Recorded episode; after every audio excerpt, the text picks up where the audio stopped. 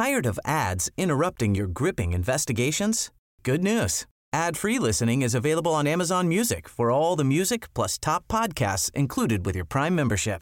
Ads shouldn't be the scariest thing about true crime. Start listening by downloading the Amazon Music app for free or go to amazon.com slash true crime ad free. That's amazon.com slash true crime ad free to catch up on the latest episodes without the ads.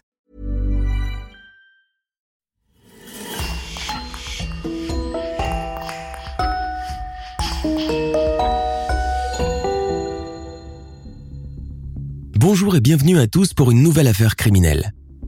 Avant de commencer, permettez-nous de remercier chaleureusement notre club élite de Patreon ainsi que Christophe Vellens qui sponsorise ce podcast.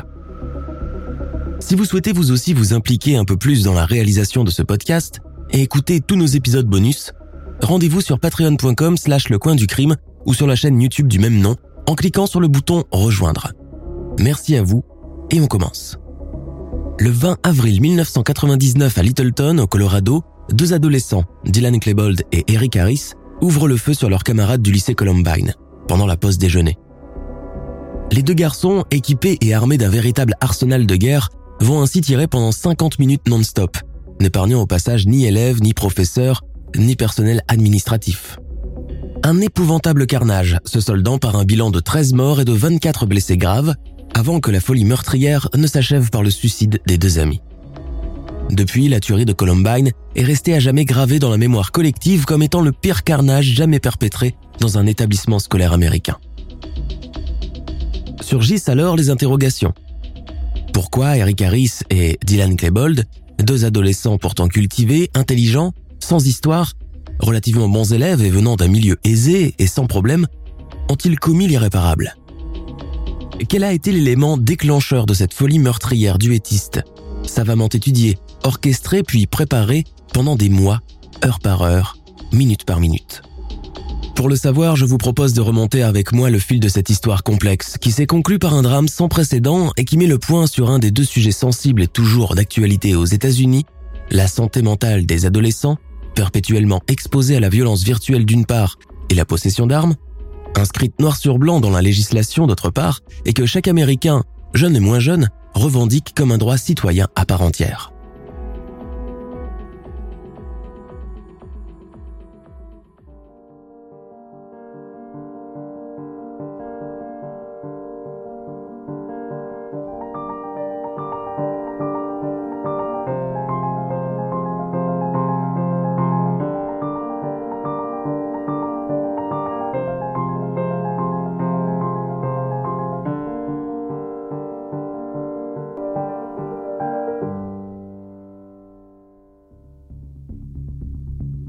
Nous sommes à Denver, dans l'état du Colorado, ville dominée par la majestueuse chaîne des Rocheuses, les célèbres et imposantes Rocky Mountains aux sommets enneigés. Dans le quartier résidentiel de Littonton, une banlieue blanche située au sud de la ville, vivent des familles de classe moyenne aisée. Anciens pilotes de l'armée américaine, avocats, conférenciers, professeurs universitaires et médecins. La plupart des maisons possèdent leur propre piscine, terrain de golf, de tennis et jardins aux pelouses impeccables. Mais la réussite sociale de la plupart de cette population, le clinquant, le matu vu et le luxe apparent de Miami ou de Beverly Hills, sont très décriés dans le comté de Denver, qui revendique son passé champêtre. Ici, on prône plutôt une certaine simplicité luthérienne, qui concerne aussi bien la tenue vestimentaire que la marque de voiture. Le tout est de bien gagner sa vie sans tomber dans le cliché du parfait parvenu. Du reste, à Littonton, la cordialité entre voisins et le respect de la vie privée d'autrui sont les maîtres mots pour y vivre paisiblement. C'est ici que vivent les Klebold, une famille très comme il faut et sans histoire, composée des parents, Thomas et Sue, respectivement ingénieurs et accompagnatrices pour enfants handicapés, et de leurs deux fils, Dylan et Byron. Le couple Klebold est originaire de Lakewood, où sont nés leurs deux fils et s'est établi à Littleton il y a quelques années seulement. La famille vit dans un confort matériel aisé et possède trois pavillons regroupés, un pour les parents et les deux autres pour les garçons, rien que ça. Leur coquette propriété, l'une des plus grandes en superficie à Littleton, compte également une piscine et un terrain de tennis privé et est entourée d'une grande balustrade équipée d'un système de sécurité dernier cri. Malgré ce confort matériel, les Klebold sont réputés pour être des gens simples et très terre-à-terre, qui prônent les valeurs comme l'honnêteté et le sérieux comme seule clé de réussite dans la vie. Précepte qu'ils ne manquent pas d'inculquer à leurs enfants, qu'ils éduquent d'ailleurs un peu à la dure, à l'ancienne, comme on dit. Pudiques et peu démonstratifs, Sue et Thomas ne sont pas très proches de leurs enfants du point de vue affectif, bien qu'aucune violence verbale ou physique n'ait jamais été à déplorer dans leur foyer.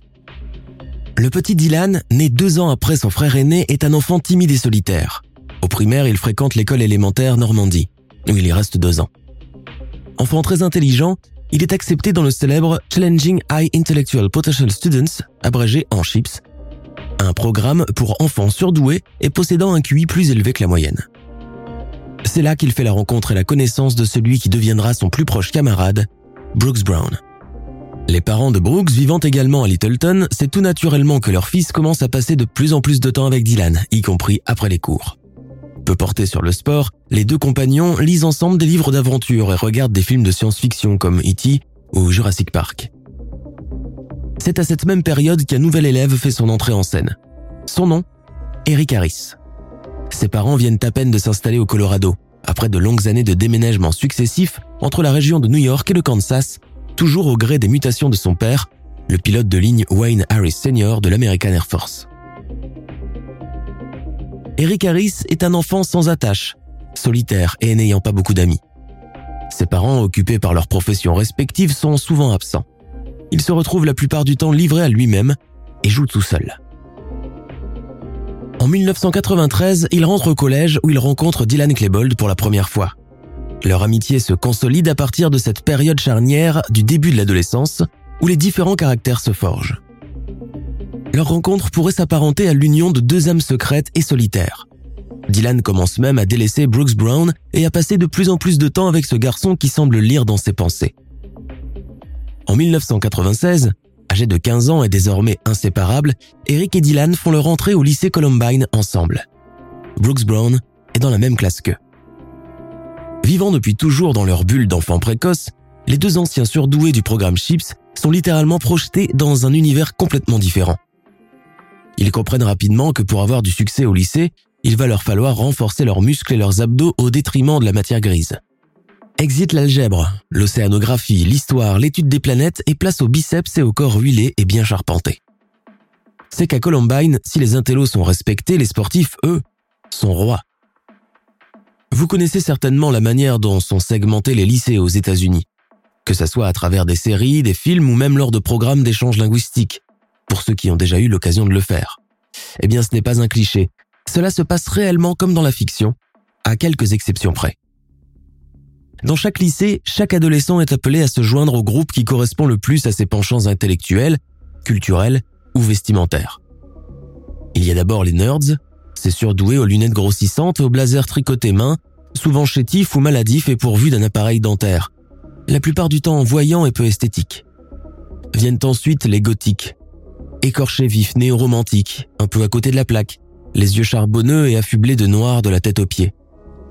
Puis nous avons le groupe Nunuche des pom-pom girls, sautillant sur le terrain en jupette et brandissant leurs pompons, scandant bruyamment et avec enthousiasme leurs encouragements aux équipes, mais surtout, il y a les sportifs, sorte d'aristocratie en biceps, tous beaux, riches et bénéficiant de l'attention de la jante féminine à l'unanimité. Tous les autres garçons veulent bien évidemment ressembler à cette dernière catégorie. Dylan Klebold et Eric Harris ne rentrent dans aucun de ces moules, et pour cause. Ils ne sont ni excessivement riches, ni spécialement beaux, et surtout, chose la plus capitale, ils ne pratiquent aucun sport. Cette dernière condition suffisant à elle seule à décréter la popularité ou l'impopularité d'un garçon à Columbine. Dylan Klebold est complexé par sa haute taille et sa maigreur. Il déteste son grand nez, ses cheveux blonds raplapla et son visage en lame de couteau. Eric Harris, quant à lui, est complexé par ses nombreuses poussées d'acné, son physique banal et son manque de charisme. Pour pallier justement cette impopularité qui les accable à chaque passage remarqué des footballeurs dans les couloirs, les deux amis plongent tête baissée dans leurs études et deviennent rapidement premiers de leur classe. Ils sont bientôt embauchés en tant qu'assistants par leur professeur d'informatique, Richard Long, qui les remarque dans le lot. Ils travaillent passionnément avec lui même pendant la pause déjeuner et les week-ends. Il faut dire que Richard Long est l'une des rares personnes à les porter en haute estime. Et pour lui, ce sont de loin les meilleurs et les plus intelligents élèves de sa classe. Dylan est décrit comme étant un garçon brillant, capable de s'exprimer dans un vocabulaire riche et recherché. Eric est aussi considéré comme un intello. Mais cette qualité, loin de faire l'unanimité, ne leur apporte au final que des ennuis. Renfermés, timides, mal dans leur peau, les deux adolescents font fuir tout le monde. Ils sont rapidement appelés les outcasts ou outsiders, les exclus. Et exclus, ils le seront véritablement, que ce soit lors des matchs de football américain, des parties, les fameuses boom, et de toute autre rencontre qui implique du sport, de la lutte, des muscles et de la testostérone. Quand quelqu'un organise une fête pour son anniversaire, Dylan et Eric ne sont jamais invités. Une sortie au centre commercial, au cinéma entre filles et garçons du lycée Ils n'y sont pas conviés non plus. Même les marginaux comme les gothiques ne les tolèrent pas car ils trouvent leur look ni assez recherché, ni assez stylé. Et cela leur pèse chaque jour de plus en plus. Néanmoins, Dylan parvient à se lier d'amitié avec une fille de sa classe, Devon Adams. Une adolescente simple et sans chichi, pas suffisamment blonde et jolie pour faire partie des pom-pom girls, mais bien mieux intégrée à Columbine que lui et son copain. Soupçonnant une sensibilité d'écorché vif sous cette carapace de surdoué, Devon reste avec lui pendant la pause déjeuner, le raccompagne à la sortie du lycée, faisant fi des moqueries sur leur passage. Elle l'invite même à son anniversaire. Malgré l'amitié et l'affection manifeste qu'elle lui offre, Dylan reste hermétiquement fermé à toutes ses tentatives. Devon Adams se souvient. Dylan était très complexé et renfermé, avec un sens de l'humour très caustique et macabre. Il pouvait rire de choses dérangeantes comme le suicide ou les crimes. Il était toujours mal à l'aise quand il se retrouvait en tête à tête avec quelqu'un, fille ou garçon. Alors pour éviter de parler de lui, il étalait ses vastes connaissances en matière de musique, de cinéma, de littérature, d'informatique, ses domaines de prédilection. Du reste, il était souvent morose, maladroit, avec des idées très glauques et très noires et qui gênaient tout le monde. Dans l'intimité de sa chambre, Klebold couche son mal-être dans son journal intime, dessine des croquis représentant des tanks, des corps mutilés, des kalachnikovs, des grenades qui explosent, des têtes décapitées, des cercueils, le tout rehaussé de petits commentaires morbides. Côté confession, le ton est tout aussi amer et torturé. J'ai tellement envie de mourir, mettre fin à tout ce foutoir. La vie ne me dit rien. J'ai voulu être heureux, je ne l'ai jamais été. À cela s'ajoute surtout sa frustration à l'égard de la jante féminine, avec laquelle il se sent très mal à l'aise. Devon Adams, la seule qui puisse le tolérer, a toujours remarqué que Dylan n'a pas de petit ami officiel, même si parfois il pouvait montrer de l'intérêt à l'égard de certaines filles. Mais cela restait toujours platonique et à sens unique. Pourtant, une fois, il tombe follement amoureux d'une fille du lycée, mais n'ose pas l'aborder de peur de se faire éconduire. Alors, de retour chez lui, il gribouille tristement dans son journal intime des cœurs solitaires, dessinés frénétiquement sur une dizaine de pages successives. Cette fille que je croyais être l'amour de ma vie, elle ne sait même pas que j'existe. Plus loin, il ajoute encore avec amertume Je n'ai pas de vie amoureuse, pas d'ambition, pas d'amis. Je ne suis rien. Par le biais de Dylan, Devon Adams fait aussi la connaissance d'Eric Harris. Mais le courant ne passe pas. Elle le sent sournois, taiseux, ruminant et refoulant une haine indescriptible. Pour couronner le tout, Eric s'est mis carrément à la détester pour s'être immiscé dans son amitié avec Dylan. La jeune fille, comprenant la toxicité de la situation, décide de se retirer, laissant les deux garçons entre eux. À partir de là, le tandem Klebold et Harris commence de plus en plus à se ghettoiser et à se radicaliser. Si Dylan penche parfois dans le romantisme naïf et le mélodrame fictif, comme le démontrent certains passages de son journal, Eric, lui, est beaucoup plus cérébral et mécanique. Cependant, tout aussi timide et solitaire, il a aussi recours à un journal intime pour confier régulièrement son mal-être et sa frustration. Dans une prose nerveuse, il s'adresse implicitement aux filles et garçons de son lycée. Je vous en veux de m'avoir écarté de tant de trucs cool. Vous aviez mon numéro de téléphone et tout, mais non, personne ne veut du petit Eric au look bizarre chez lui. À Columbine, chaque jour est une nouvelle épreuve pour Dylan et Eric, face aux musclés de l'équipe de football américain qui n'hésitent pas à les intimider quand ils les croisent dans la grande allée principale. Plus avantagés en nombre et en force physique, ces derniers les poussent, leur donne des bourrades violentes, les traite de lopettes et d'attardés et se moque de leur physique ingrat et de leur look négligé. Les deux garçons accusent le coup, encaissent mais ne réagissent pas. Au contraire, ils rasent carrément les murs, beaucoup trop terrorisés pour riposter, mais dans le fond, ils bouillonnent, serrent les dents et ravalent leur amour-propre. À Columbine, le grand hall est orné d'imposantes vitrines dans lesquelles trônent tous les trophées remportés par le lycée lors des tournois nationaux de football américain, de basketball et de baseball. Tout ici respire le sport et le favoritisme envers ceux qui pratiquent ces sports. En plus d'être considérés comme la fraction la plus populaire de Columbine, les sportifs usent et abusent de leur position pour se faire respecter auprès de tous les autres lycéens. Les journaux intimes de Dylan Klebold et de Eric Harris sont le reflet même de cette atmosphère chargée et menaçante. À ce sujet, Dylan raconte J'envie l'existence superficielle de tous ces sportifs. Ils ont une vraie vie, des tas de filles qui leur courent après. Sale vénard. Les rares personnes qui sympathisent avec Dylan, notamment Devon Adams et Brooks Brown, se font à leur tour harceler parce qu'elles prennent position à leur côté. À ce propos, Brooks Brown raconte Au lycée Columbine, les plus âgés et les plus sportifs étaient avantagés par rapport aux autres. Beaucoup de nos profs voyaient clairement qu'Eric et Dylan se faisaient continuellement harceler, mais personne n'a jamais vraiment levé le petit doigt pour y mettre fin. Et ce n'est pas tout. L'un des incidents les plus marquants a lieu un jour dans la cafétéria du lycée à l'heure du déjeuner, où tout le monde est présent au grand complet. Des sportifs, dans un élan de provocation, grivois et obscènes, encerclent Dylan et Eric et se mettent à leur lancer à la figure des tampons féminins enduits de ketchup pour simuler le flux menstruel. L'assistance, loin de porter secours aux deux malheureux, se joint à leurs assaillants, riant et vociférant des encouragements. Cette fois-là encore, Dylan et Eric supportent le supplice sans broncher et restent toute la journée avec leurs vêtements tachés de tomates jusqu'à leur retour à la maison.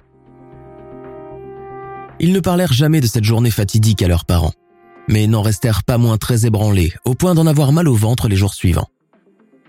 Reniés par leurs camarades, repoussés par les filles qui ne s'intéressent nullement à eux, continuellement torturés et harcelés, les deux amis se renferment de plus en plus sur eux-mêmes. Ils se créent une bulle, sorte de monde parallèle à l'abri de leurs détracteurs. En dehors des cours, ils passent la plupart de leur temps libre ensemble.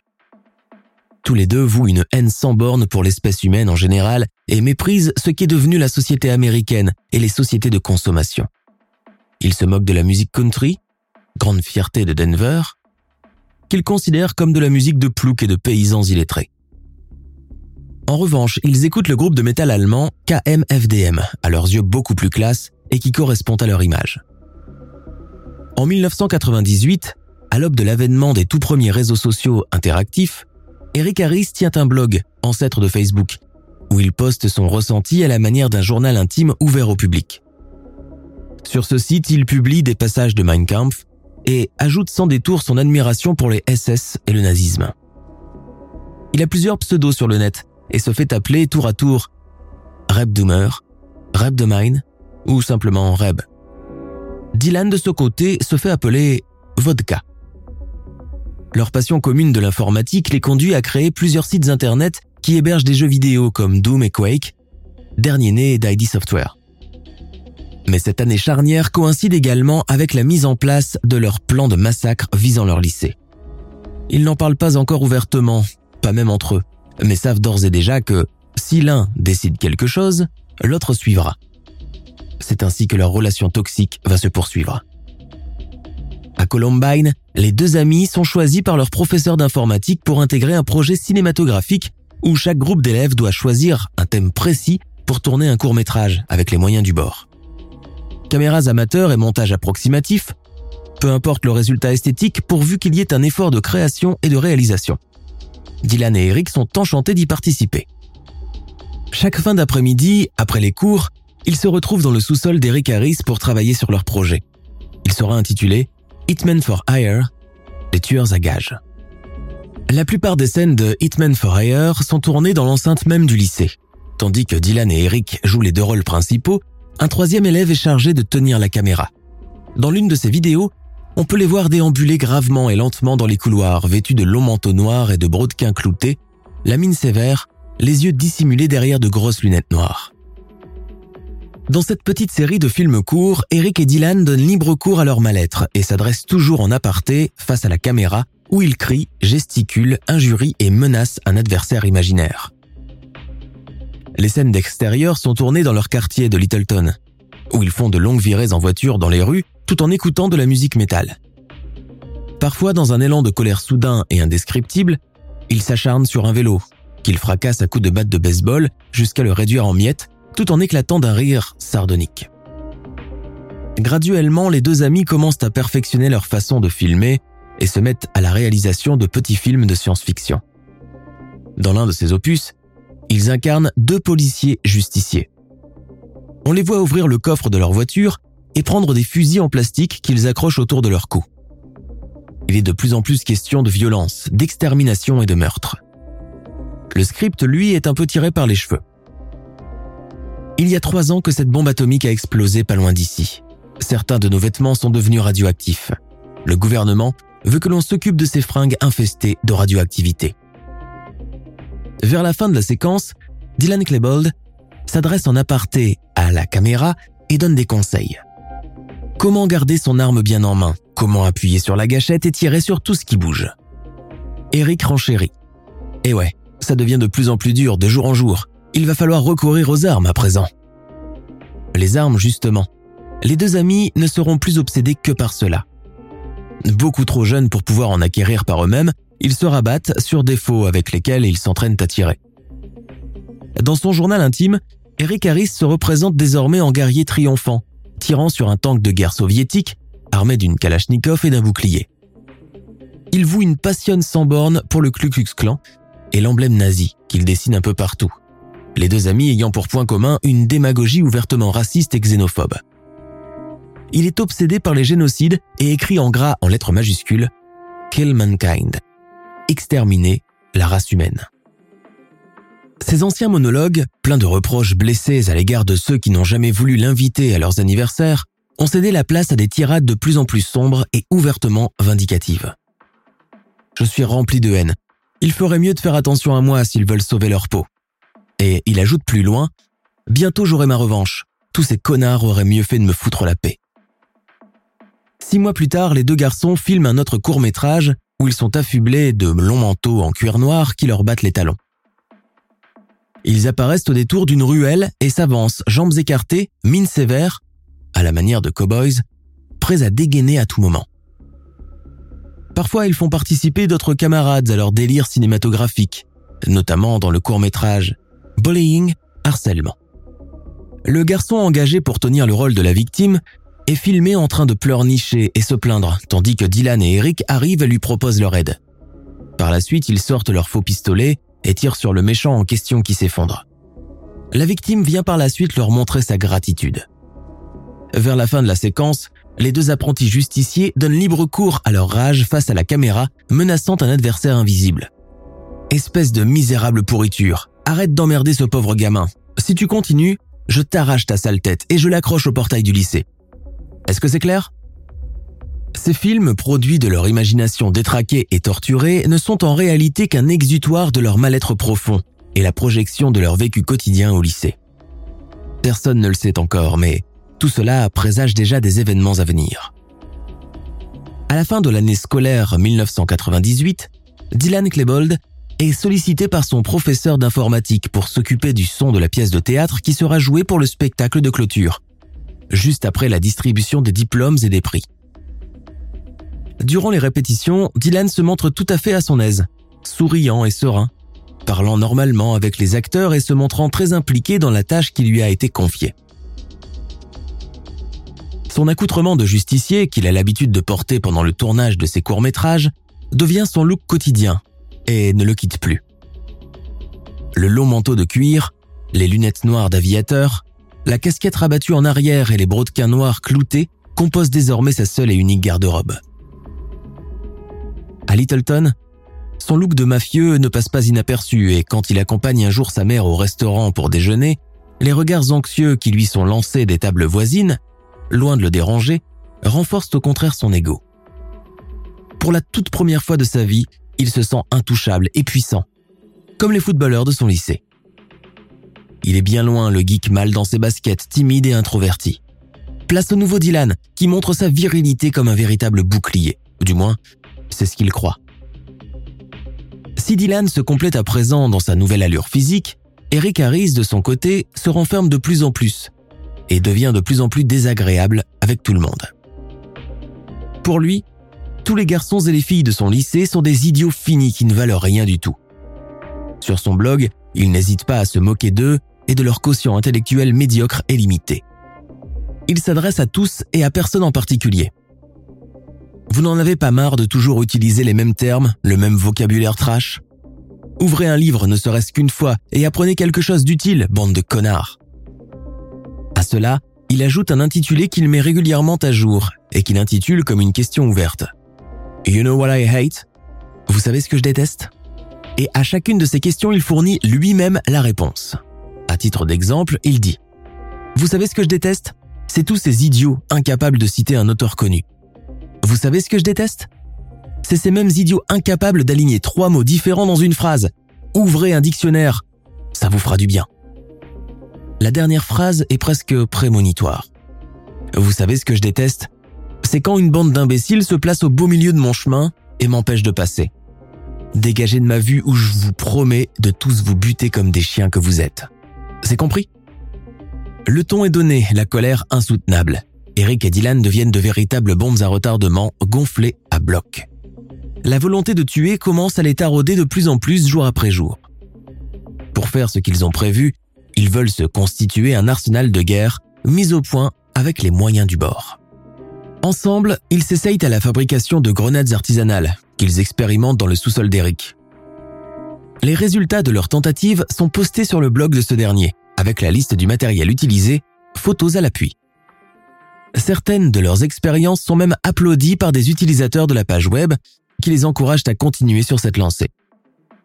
Fort de leurs connaissances en mathématiques et en chimie, ils mettent également au point des bombes à tuyaux qu'ils fabriquent à partir de fragments de verre et de dioxyde de carbone.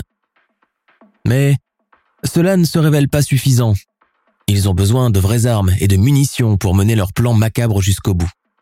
Seulement, aucune armurerie n'acceptera de leur vendre des fusils ou des pistolets, étant donné qu'ils sont mineurs. Dylan a alors une idée. Nous sommes en mars 1999. À Columbine, tous les élèves des classes de seconde se préparent d'ores et déjà pour les longues et tant attendues vacances printanières, le Spring Break, où tous les jeunes venus des quatre coins du pays descendent bronzer et faire la fête en Floride afin d'oublier les tracas et le stress des derniers examens. Le bal de promo, autre événement capital dans la vie de tout lycéen américain qui se respecte, est également sur toutes les lèvres. Robin Anderson, une ancienne amie d'enfance de Dylan Klebold, l'invite à l'accompagner. Elle vient de rompre avec son petit ami et n'a ni le temps ni l'énergie de se chercher un nouvel amoureux pour s'afficher en soirée. Dylan ne paye pas de mine mais il fera l'affaire. Ce dernier accepte d'être son cavalier avec reconnaissance. Le soir même, il la prend à part pour lui adresser une requête. La jeune fille redoute une déclaration d'amour maladroite de sa part, mais c'est tout autre chose qui lui est demandé. Elle devra acheter à son nom deux fusils à canon et une carabine 22 long rifle, et bien sûr, il lui donnera l'argent nécessaire. Robin Anderson s'y oppose d'abord catégoriquement, refusant d'être mêlé à une quelconque histoire bizarre, mais Dylan insiste, raconte que c'est pour une chasse au renard et que cela ne lui coûtera rien, puisqu'elle est majeure. Et en tant que citoyenne de ce pays, elle est dans son plein droit. Puis d'ailleurs, un foyer sur deux aux États-Unis possède une ou plusieurs armes. C'est dans la législation. Elle ne fera donc rien d'illégal. Contre toute attente, la jeune fille se laisse persuader, récupère l'argent et se rend dès le lendemain dans la première armurerie de Denver pour faire les achats demandés par Dylan. Un fusil Savage 311D calibre 12, un autre fusil Savage Springfield calibre 12 et une carabine 22 long rifle. Le récépissé est libellé au nom de l'acheteuse, Robin Anderson. Comme une lettre à la poste, l'arsenal est livré le jour même à Dylan qui s'empresse de prévenir Eric les deux garçons ne tiennent plus en place. Exit leur vieille calache en plastique. Ils ont désormais entre les mains de vrais canaux de métal polissés, de vraies gâchettes et surtout, de vraies cartouches Winchester. Les jours suivants, Eric et Dylan les placent à tirer des balles dans la forêt à la sortie de Littleton. Si les premiers tirs se relèvent maladroits, ils se perfectionnent lors des shoots suivants. Ces séances d'entraînement sont immortalisées comme tout ce qu'ils ont l'habitude de faire. La possession de cet arsenal leur procure une jouissance particulière et un sentiment de surpuissance démesurée. Au bout de quelques jours, ils sont prêts. Le 19 avril 1999, les deux compères commencent à concrétiser les premières étapes de leur plan criminel. Ils dessinent des plans de leur lycée, insistant sur la cafétéria, lieu de va-et-vient incessant et de grande animation estudiantine. C'est l'endroit tout choisi pour placer deux sacs de sport contenant deux bombes artisanales de leur fabrication, l'idée étant de générer le maximum de dégâts humains. Ils se mettent d'accord pour 11h15, l'heure du lunch break, où la salle est archi-comble. La cafétéria pouvant accueillir jusqu'à 200 étudiants en même temps. Puis Eric Harris note sur un calepin les dernières courses à faire avant le jour J. Acheter des jerrycans d'essence, des bouteilles de gaz propane et des munitions. La veille du massacre, il précise dans son journal qu'il serait prêt à épargner la vie de 100 élèves, tous les autres devant mourir de la façon la plus cruelle possible. Suite à cela, il met en place le timing à suivre pour le lendemain et qui commence dès les premières lueurs du jour. 5 heures, se lever. 6 heures, retrouver Dylan. 7 heures, acheter du propane et de l'essence dans une station-service. 9 heures, charger les sacs dans la voiture. 10 heures, départ pour l'école. De son côté, Dylan Klebold consigne la suite des événements dans son journal. 10h30.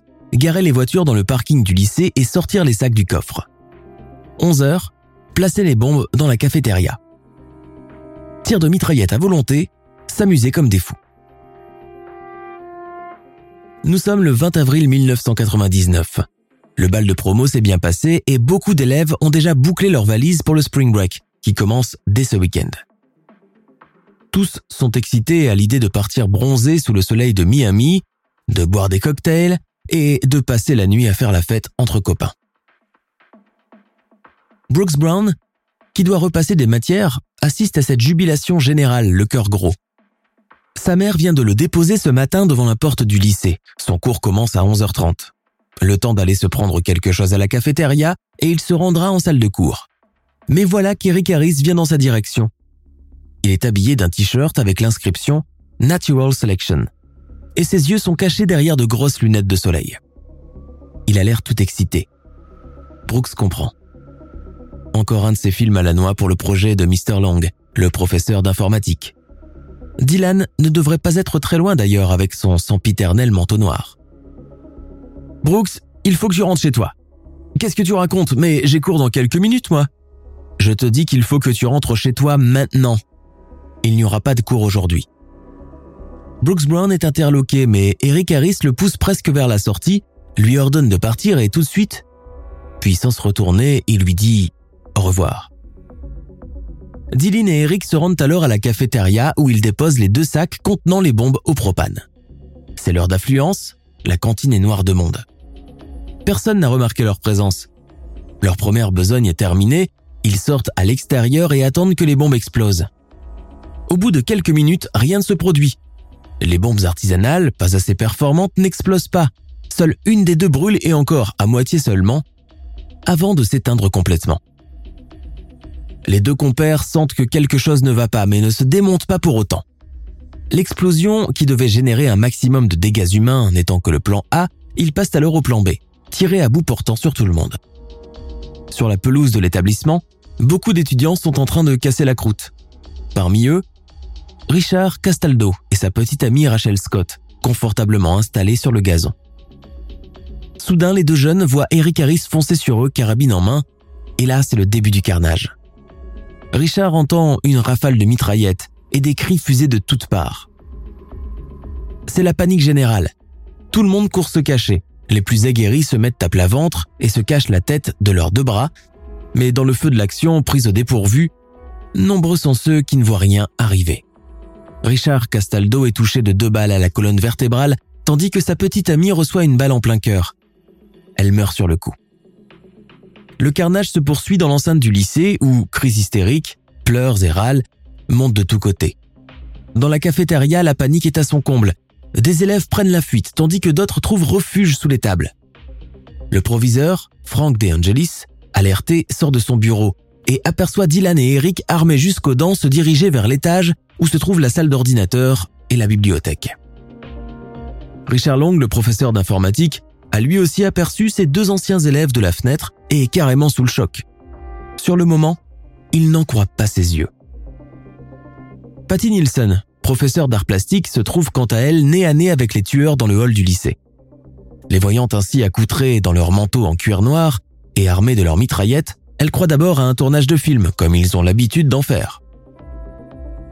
Sûre de son autorité, elle leur ordonne de cesser, car ce n'est pas du tout drôle de se balader ainsi dans les couloirs et qu'il pourrait effrayer de jeunes élèves sans le vouloir.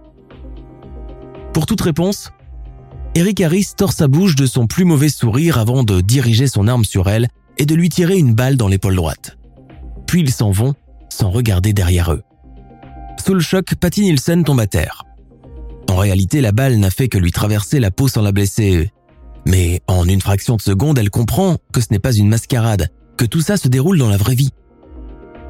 Avec la force que confère la panique, Patty Nielsen rassemble ses forces et monte se cacher dans la bibliothèque où d'autres élèves et le personnel administratif ont trouvé refuge.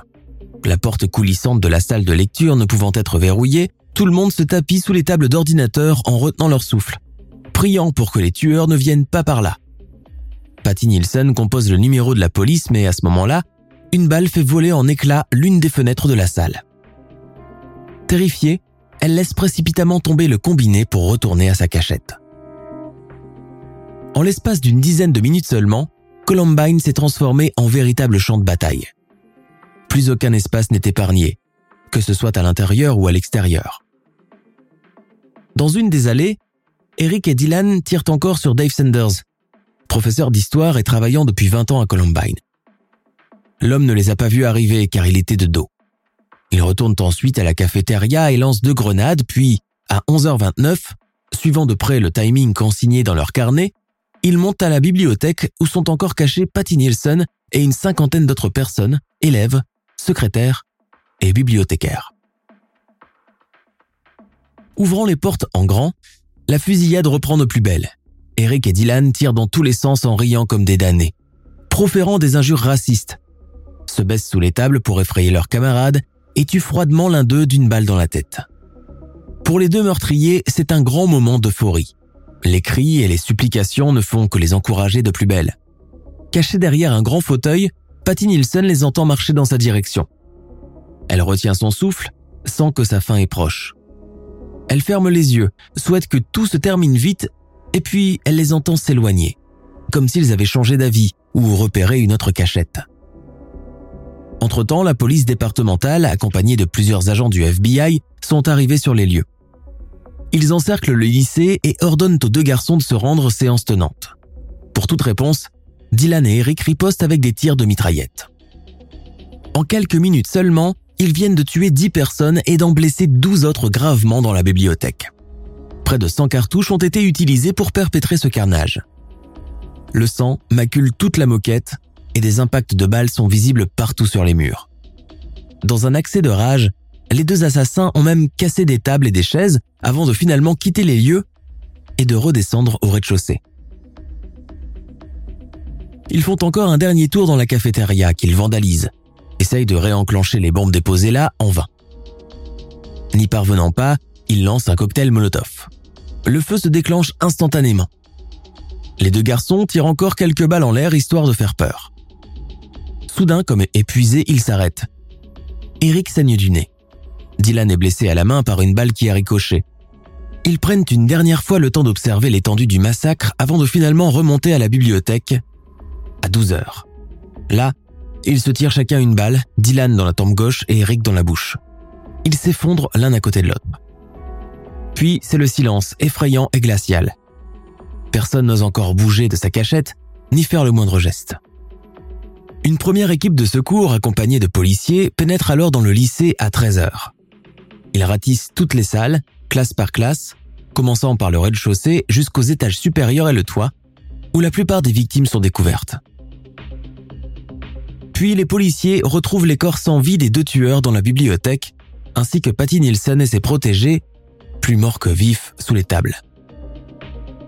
le directeur, Frank De Angelis, est quant à lui retrouvé dans son bureau, sans une égratignure mais en état de choc. La porte de son bureau a été criblée de balles. Le professeur Dave Sanders meurt des suites d'une hémorragie due à sa blessure dans le dos. En ce jour fatidique du 20 avril 1999, le défilé des ambulances et des sirènes des voitures de police ne cesse de la journée. Les retrouvailles des rescapés de la tuerie avec leurs parents sont immortalisées par les caméras de télévision du monde entier. Dans la soirée, le lycée Columbine est mis sous scellé et déclaré comme scène de crime.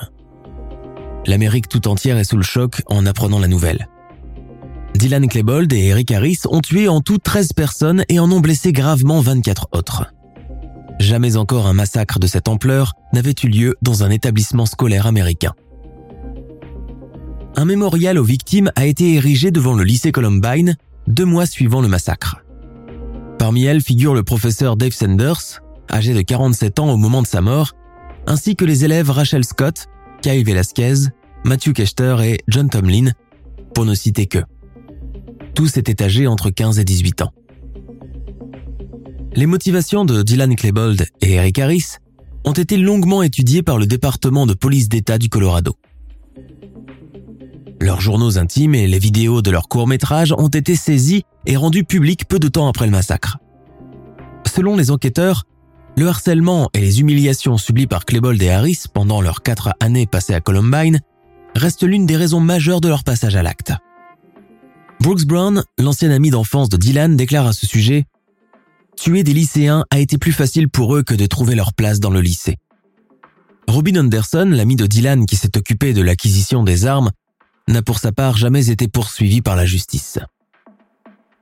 Ce drame qui a durement secoué les États-Unis fera en sorte que le système de sécurité dans les écoles élémentaires et secondaires soit très renforcé, notamment à travers des systèmes de détecteurs de métaux et de traçage par le biais de codes d'identification personnelle.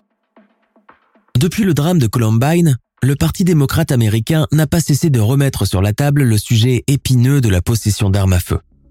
Le président Barack Obama a lui aussi évoqué plus d'une fois la chose sans avoir de retour favorable. Depuis, la loi est restée inchangée et beaucoup d'Américains se disent toujours favorables à la libre circulation d'armes à usage personnel. Columbine est depuis rentré dans la culture populaire et a fait l'objet de plusieurs adaptations cinématographiques et littéraires. Certains rescapés du massacre ont également rédigé des livres sur le sujet. La famille Klebold a déménagé à New York juste après le drame et vit aujourd'hui sous un nom d'emprunt. La famille Harris est quant à elle retournée au Kansas. Le lycée Columbine a été entièrement rénové un an après le massacre. Une nouvelle cafétéria et une nouvelle bibliothèque notamment ont été construites. Les sites de l'ancienne cafétéria et de l'ancienne bibliothèque ont été transformés en mémorial commémoratif. Frank De Angelis y occupe toujours le poste de proviseur et Patty Nielsen y enseigne toujours les arts plastiques.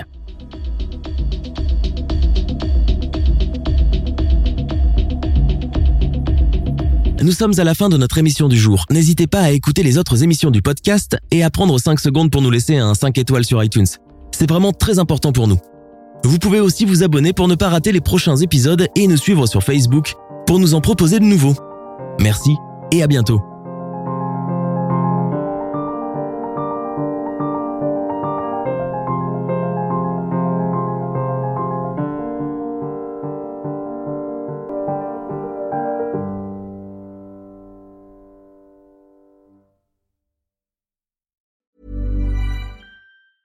Hey, it's Danny Pellegrino from Everything Iconic.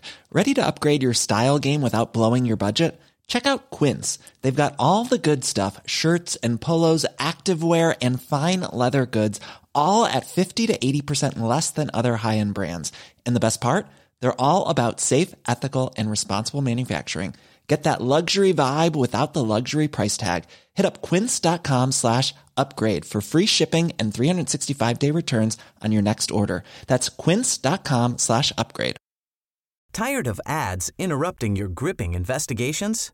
Good news. Ad-free listening is available on Amazon Music for all the music plus top podcasts included with your Prime membership. Ads shouldn't be the scariest thing about true crime. Start listening by downloading the Amazon Music app for free or go to amazon.com slash true crime ad free. That's amazon.com slash true crime ad free to catch up on the latest episodes without the ads.